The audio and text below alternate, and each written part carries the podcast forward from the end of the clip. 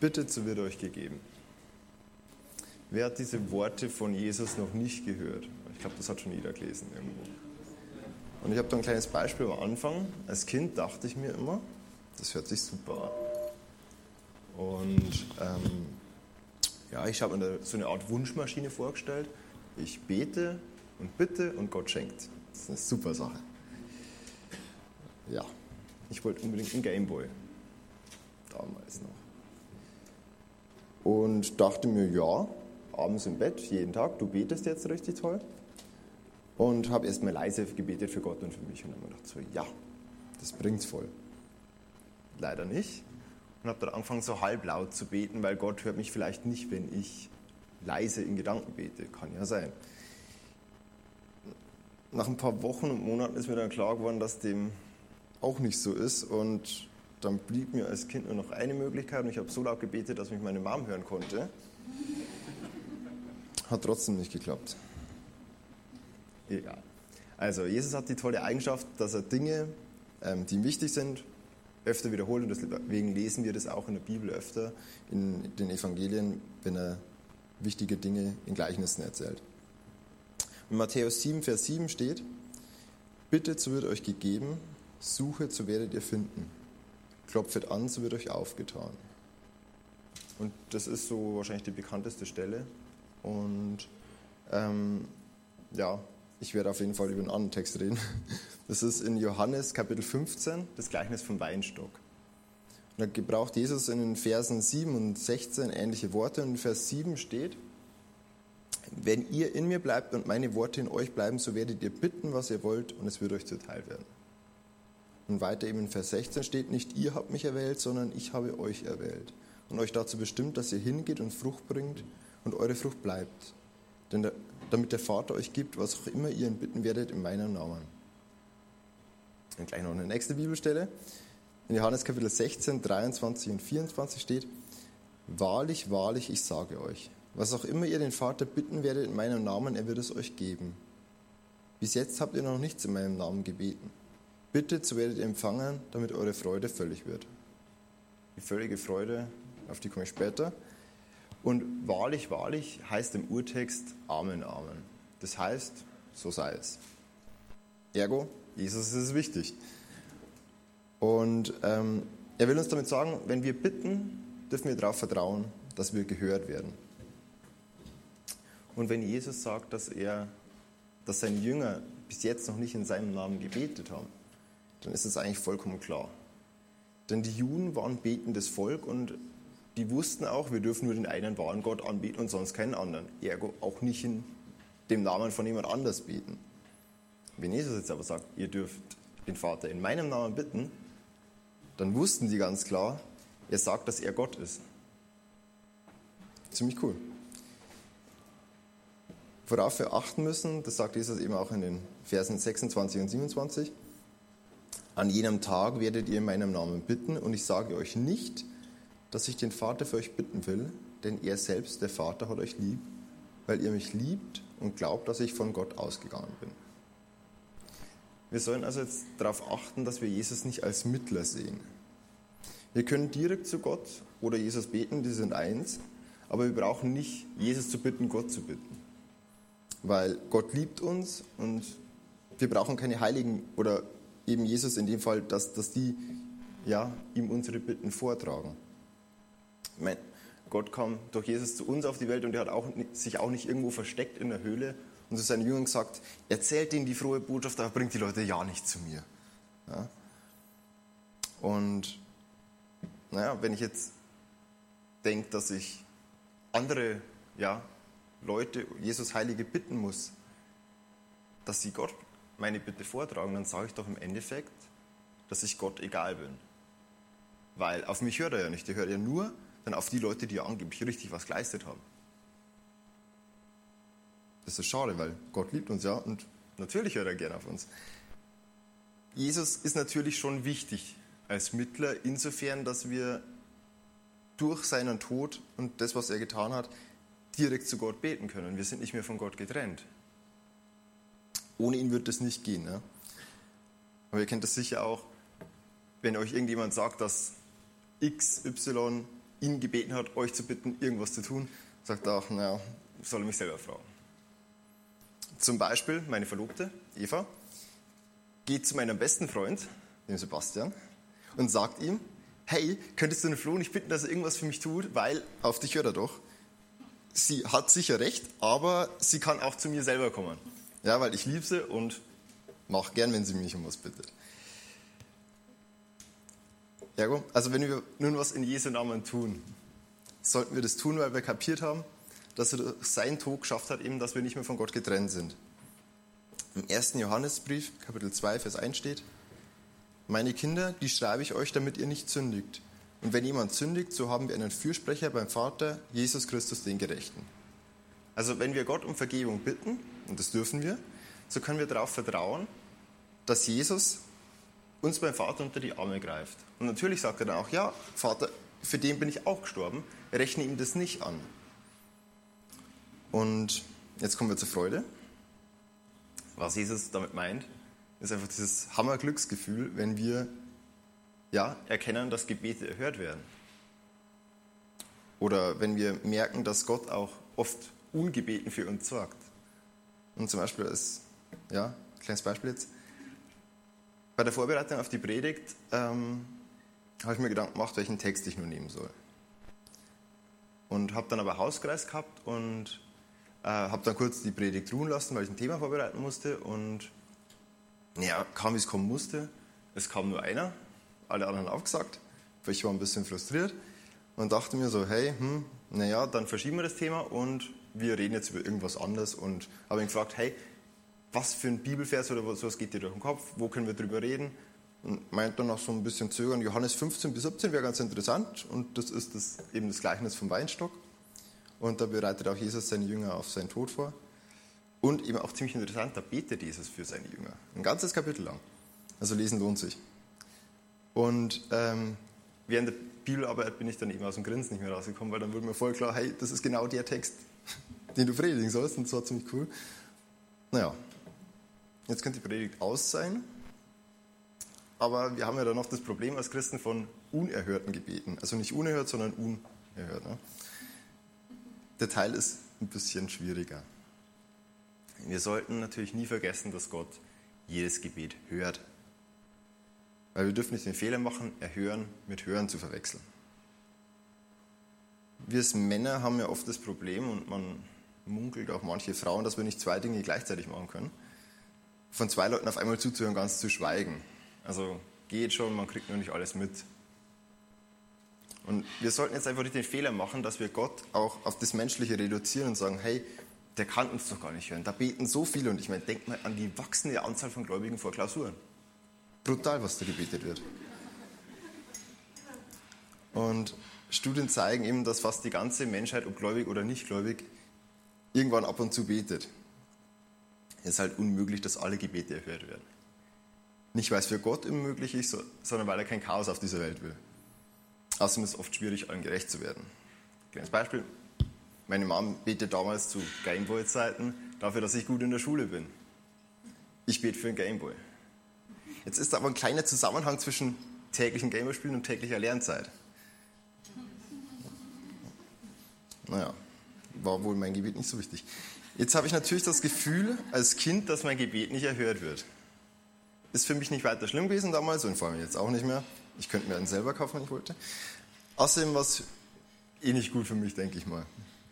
In zunehmendem Alter haben wir aber dann Probleme, die größer sind, denn die Anliegen sind wichtiger. Wir beten zum Beispiel für einen Studienplatz, für Heilung, dass unsere Angehörigen auch zum Glauben kommen wollen. Und es ist dann schon frustrierend, wenn nichts passiert. Jetzt kommen die ganz Schlauen. Dann hast du wohl nicht stark genug gebetet. Dein Glaube ist zu schwach und offensichtlich ja dann um ein Vielfaches kleiner als ein Senfkorn, wenn ich damit schon Berge versetzen kann. Und falls sich jemand jetzt unter Druck gesetzt fühlt, kommt nachher zu mir, wir reden drüber, ist eigentlich ganz anders, als man denkt. Deine Beziehung zu Gott oder Jesus ist nicht gut genug. Oder Gott findet dich halt einfach nicht mehr so toll nach dem ganzen Mist, den du gemacht hast. Sie haben aber alle nicht recht. Und es gibt keine magische Formel, wie wir beten müssen. Jesus sagt nur, bleibt in mir und meine Worte in euch Und er sagt noch, er hat uns erwählt und uns dazu bestimmt, dass wir für ihn leben und er macht seine Entscheidung nicht rückgängig. Das können wir machen. Er macht es nicht.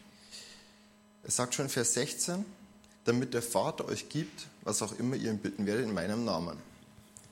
Kennen das vielleicht, Englischsprache beten oft am Schluss, in Jesus' name I pray. Amen. Jetzt wird aber das Gebet von denen deswegen auch nicht öfter erhört, wenn man jetzt das als Ritual hernimmt, am Schluss immer in Jesu Namen Amen sagt. Und man darf das einfach nicht als so Formel verstehen. Ich meine, Gott sagt ja auch nicht, Mensch, der Flo betet immer für so tolle Sachen, wenn er mal betet.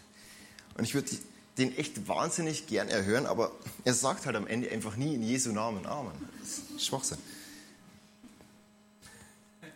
Also denkt nicht, dass ihr durch irgendwelche Abläufe eure Chancen erhöhen könnt.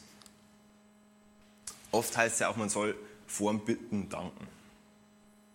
Sieht man jetzt das so, dass man es aufwiegen muss und sagt, für eine Bitte muss ich mindestens ein Danke haben. Komm mal in den Wald. Ähm, ihr sollt es trotzdem machen, finde ich super, weil wir führen uns dadurch einfach vor Augen, ähm, dass, was Gott alles für uns getan hat. Jetzt schon und können darauf vertrauen, dass er auch weiterhin was für uns tun wird. Wir dürfen es aber nicht in dem Gedanken machen, dass wir es wieder ritualisieren und sagen, hey, ich muss jetzt unbedingt bitten, sonst erhört er mein Gebet nicht. Und eben zu diesem Vertrauen, wenn ich eben merke, was ich alles schon geschenkt bekommen habe, dann kann ich auch wirklich darauf vertrauen, dass es in Zukunft nicht anders sein wird. Gebet ohne Vertrauen darauf, dass gehört wird, ist vollkommen sinnlos, weil dann führe ich Selbstgespräche. Im Endeffekt ist es so, diese ganzen Geschenke, die wir von Gott kriegen, sind sowieso ein Bonus, weil wir uns eigentlich immer vor Augen halten müssen, dass Gott auch sagt, lass dir an meiner Gnade genügen. Das reicht eigentlich schon. Wir haben das größte Geschenk von allen gekriegt. Jesus ist für uns am Kreuz gestorben, damit wir zum Vater kommen können, damit wir nicht mehr von Gott getrennt sind. Das ist eigentlich alles, was wir brauchen. Wir brauchen nicht mehr. Klar, wir Menschen wollen immer mehr, aber Gott weiß das ja. Vom Vertrauen kommen wir zum Glauben. Zuerst sollte man natürlich niemals den Glauben von einem anderen bewerten oder irgendwie einstufen oder kategorisieren. Das kann nur Gott. Jesus sagt schon ein paar Mal zu seinen Jüngern, oh ihr Kleingläubigen.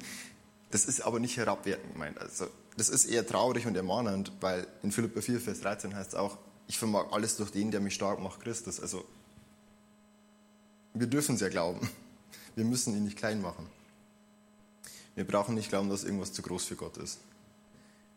Er kann alles tun, aber zu seiner Zeit und nach seinem Willen. Wichtiger als auf die Gebetserhörung zu vertrauen, ist jedoch eben darauf zu vertrauen, dass Gott nur das Beste für uns will. Das Beste ist aber oft nicht das, was wir meinen, was das Beste für uns ist.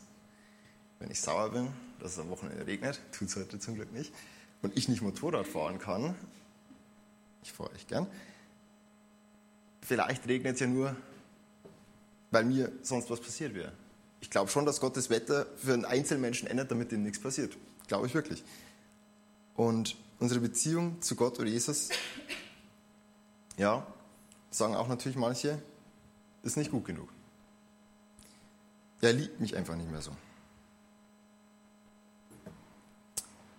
Wie oft kennen wir das, dass wir dann daheim sitzen oder nach dem Gottesdienst, nach einer Freizeit, so richtig cool, wo wir durchpauen, danach kommt das Freizeitloch, kennt ihr sicher. Ähm, dass wir denken, boah, jetzt habe ich schon so lange nicht mehr in der Bibel gelesen. Oder ich bete zu wenig, ich rede mit anderen zu wenig über den Glauben. Ich sündige immer wieder und zu viel, zu viel.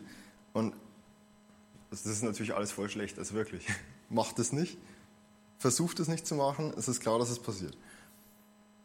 Es gefährdet aber alles Gottes Beziehung zu uns nicht. Was aber richtig schlimm ist, es gefährdet unsere Beziehung zu Gott. Weil wir haben immer das Wertbewusstsein ich mache zu wenig, ich werde nicht geliebt. Gott ist nicht so, er liebt uns immer, aber wir kapseln uns dann dadurch ab. Wenn wir sündigen, ist es schwierig, dass wir dann gleich dann auch in der Bibel lesen, weil wir sagen, mm, jetzt lasse ich lieber ein bisschen Gras drüber wachsen. Sollten wir nicht machen. Gott ist traurig, wenn wir sündigen oder eben nicht beten oder zu wenig in der Bibel lesen. Er liebt uns aber eben immer. Ihr kennt es sicher, dass wir, wenn wir weniger Zeit mit Gott verbringen, dass es nicht gut läuft. Und das ist dann eben so ein Teufelskreis. Wir sündigen, meinen, wir sind viel zu schlecht für Gott, verbringen weniger Zeit mit Gott, sündigen mehr und so weiter und so fort und das zieht uns einfach weg. Jesus sagt eben auch in seinem Gleichnis vom Weinstock, wenn ihr in mir bleibt, bringt ihr Frucht. Und so sollten wir das auch machen. Wenn wir nicht am Weinstock dran sind, kommt ein bisschen Windstoß und wir fliegen weg.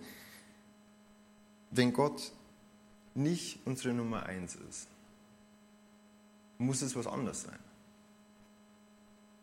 Logischerweise nehme ich mir mehr Zeit für Sachen, die weiter oben auf meiner Liste sind. Für Nummer eins nehme ich relativ viel Zeit. Zwei auch, drei. Naja, wisst ihr. Und das passiert mir wahrscheinlich genauso oft für euch, wenn ich öfter, dass ich Gott einfach dann runtersetze.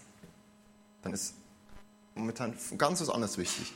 Und es ist einfach wichtig, dass wir sagen, das erfordert Disziplin. Ich muss mich jeden Tag entscheiden, es ist wie in einer Beziehung, dass ich mit Gott und für ihn leben will. Wir sind auf dieser Welt und da wird uns nichts geschenkt, gerade als Christen. Satan weiß, dass er uns verloren hat, wenn wir uns für Jesus entschieden haben. Aber was er machen kann, er kann uns Zeit mit Gott rauben, dass wir unsere Beziehung mit ihm vertiefen. Und er will uns einfach weismachen, dass gerade andere Dinge viel, viel wichtiger sind. Zum Beispiel, wenn ich eine Stunde auf Facebook irgendjemanden stalk. Das ist viel wichtiger, in meinem Fall ist es Zocken, ich stalk keinen, als dass ich eine halbe Stunde Bibel lese, eine Stunde. Im Endeffekt habe ich aber mehr davon, wenn ich in der Bibel lese. Es gibt immer wieder Neues zu entdecken in der Bibel. Der Heilige Geist erklärt uns gern Stellen, die wir nicht verstehen, und nach dem hundertsten Mal Kennt ihr das? Ihr lest eine Bibelstelle und nach dem hundertsten Mal lesen, wow, das ist jetzt, das ist ja voll anders, als ich das eigentlich dachte. Das ist ziemlich cool. Und naja, manchmal weinen wir auch eben, dass wir zu viel Mist gebaut haben. Oder wir bitten Gott einfach zu oft. Ihr könnt sicher sein, für Gott könnt ihr nichts. Also niemals zu viel Mist bauen. Das ist kein Freischein. Als Christen heißt es schön in der Bibel, wir brauchen nicht mehr zu sündigen und wir wollen sie auch nicht mehr. Wenn ich eine Beziehung habe mit jemandem, dann will ich dem ja auch nicht wehtun. Und das tut Gott einfach weh, wenn wir sündigen. Und ich meine, wenn mich jetzt meine Verlobte um was bittet, dann erfülle ich ihr das doch gerne. Und die kann mich eigentlich gar nicht oft genug um was bitten, weil es ist einfach schön, wenn ich, wenn ich ihr was geben kann. Umgekehrt ist es natürlich genauso.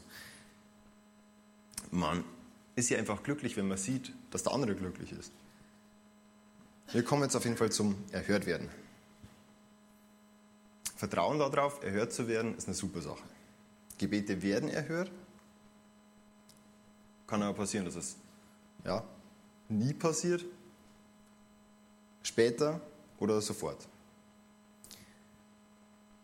Wenn wir unseren Glauben jetzt als daran festmachen, dass unsere Gebete nur so erhört werden, wie wir das wollen, dann wären wir enttäuscht. Das wird nicht immer so passieren. Nicht erhörte Gebete haben verschiedene Gründe. Ganz klar, wie man so schön sagt in Altdeutsch, sie würden nicht zum Besten dienen.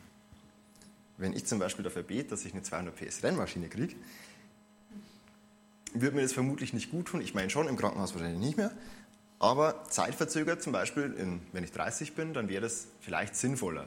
Und sagt Gott, hm, der hat vielleicht ein bisschen mehr Hirn gekriegt, kann damit umgehen ist für euch wahrscheinlich eher unwichtig, so Motorrad. Nehmen wir mal an, es geht um Heilung. Wie wehtun Gebete, wenn sie nicht erhört werden? Ich kann euch da jetzt auch keine hundertprozentig so ist es Antwort geben. Man redet sich immer leicht, wenn man nicht selber betroffen ist. Aber wie oft haben wir schon zu anderen gesagt, will schon seinen Sinn haben.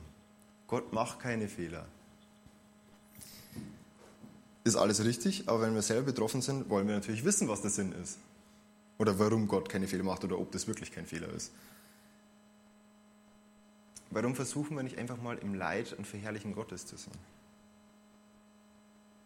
Kann ich Gott trotz Leid noch dienen? Paulus hat es gemacht und wir wissen alle, Paulus ist echt ein krasses Vorbild. Ja? Der hatte, stehen 2. Korinther 12 ab Vers 7, wenn ihr das mal nachlesen wollt, ähm, er hatte einen Pfahl im Fleisch wir wissen nicht genau, was es war. Und er hat Gott immer wieder gebeten, dreimal, dass, dass er das von ihm wegnimmt. Aber Gott hat gesagt, nee, eben wie gesagt, lass dir an meiner Gnade genügen. Und es hat ihn auch, doch auch nicht dazu gebracht, dass er auf einmal aufhört mit Missionieren, mit Predigen. Nein, er hat, mit, er hat Vollgas weitergemacht, weil er gesagt hat, ja gut, dann ist es halt so, aber ich diene ihm trotzdem weiterhin. Er hat vertraut auf Gott, dass der weiß, warum er es nicht tut. Er sagt selber vielleicht auch, ja, damit ich nicht übermütig werde, damit mir das nicht zu Kopf steigt vielleicht. Gott sind eure Gefühle nicht egal, das kann ich euch versprechen. Und das ist 100% so. Ich meine, er hat, er es schließlich geschaffen. Er war selber Mensch und glaubt zwar nach einer Kreuzigung, Geiselung, man weiß, was Schmerzen sind. Im Fall von Heilung ist es deswegen wichtig, nicht danach zu fragen, warum jemand nicht geheilt wird, sondern was Gott damit bezwecken will. Wie viele Menschen werden durch Leid und Krankheit gläubig? Vertraust du Gott so weit, dass es gut mit jedem Menschen meint? Auch wenn du nicht verstehst, warum was passiert, womit du nicht rechnest. Oder du vielleicht gerade keine Antwort auf Gebete kriegst. Falls nicht, das ist Glaube. In Hebräer 11, Vers 1 steht, es ist aber der Glaube eine feste Zufriedenheit, auf, äh, feste Zuversicht auf das, was man hofft. Eine Überzeugung von Tatsachen, die man nicht sieht. Wir müssen jetzt natürlich eben auch beachten, dass Menschen einen freien Willen haben und der natürlich auch viel Leid äh, verursacht. Gott respektiert diesen freien Willen, sonst hätte er uns ja auch nicht gegeben. Ne? Wir müssen aber eben mit den Konsequenzen leben und Gott nicht immer dafür verantwortlich machen. Das machen wir einfach viel zu oft. Der freie Wille verhindert aber eben auch oft Gebetserhörung. Wenn ich zum Beispiel dafür bete, dass meine Familie alle gläubig werden, und wer will das nicht, muss ich trotzdem noch bedenken, dass die einen freien Willen haben. Ganz ehrlich. Was wäre die Beziehung zu meiner Verlobten wert, wenn sie sich nicht entscheiden könnte? Wenn sie den Antrag einfach annehmen hätte müssen? Ich meine, ich hätte mir viel Stress erspart, klar, super, aber das wäre doch nichts wert wenn es nicht aus freien Stücken macht. Und genauso ist es mit unserer Beziehung zu Gott. Und indem wir zu Gott kommen, da dürfen wir nicht sauer auf Gott sein. Es ist einfach viel wertvoller, wenn sich jeder Mensch selber entscheidet dafür.